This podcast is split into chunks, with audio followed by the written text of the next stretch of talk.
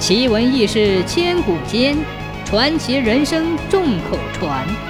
千古奇谈。春秋时，楚国有位叫子发的大将，特别爱结交一些有一技之长的人，并把他们招揽在麾下。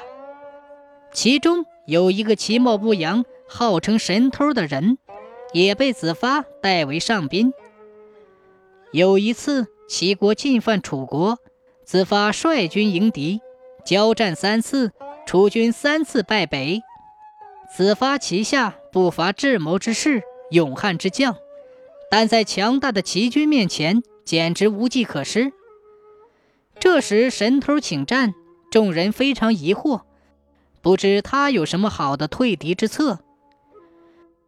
当天夜里，神偷在夜幕的掩护下。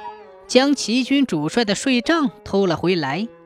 第二天，子发派使者将税账送还给齐军的主帅，并对他说：“我们出去打柴的士兵捡到您的帷帐，特地赶来奉还。”到了晚上，神偷又去将齐军主帅的枕头偷了回来，再由子发派人送还。